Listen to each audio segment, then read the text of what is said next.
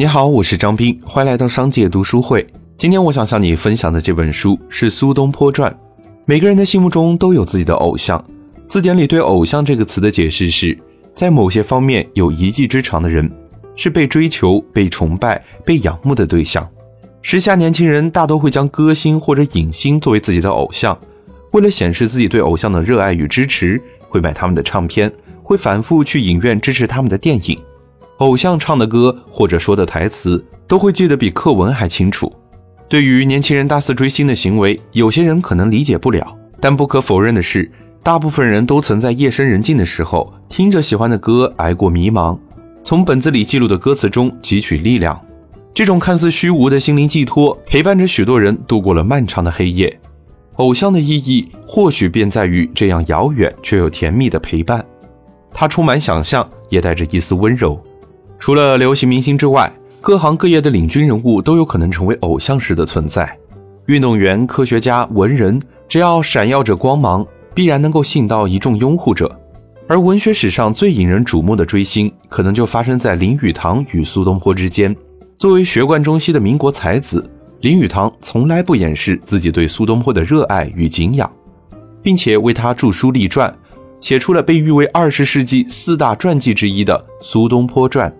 这本《苏东坡传》与传统中国惯用的叙述方式和思维语言方式都大为不同。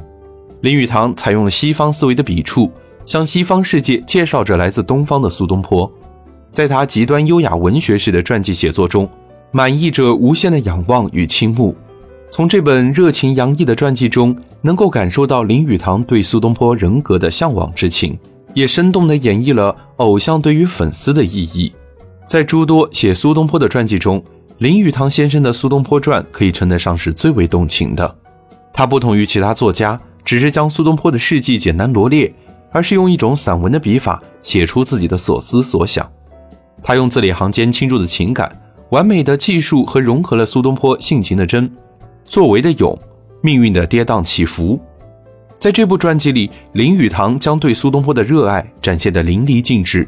而这种爱慕是建立在苏东坡的才气、风骨、个性之上的。反观林语堂自身的经历，也多少能看出他也在努力成为苏东坡那样的文人。所以和林语堂先生一样，普通人会将另一个人视为自己的偶像，是因为先天的天赋，也是后天的风骨气韵，或是大时代给予的波澜壮阔。或许穷极一生，每个人都不能成为自己的偶像。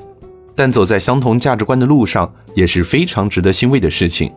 偶像对于每个人的意义正是在于此，它是成长路上的一盏明灯，是攀登途中的一座高山，永远能够给予人们精神的指引。虽不能至，心向往之。好了，今天的推荐就到这儿。如果你想收听更多内容，欢迎订阅。让我们在一年的时间里共读百本好书。我是张斌，我在商界读书会等你。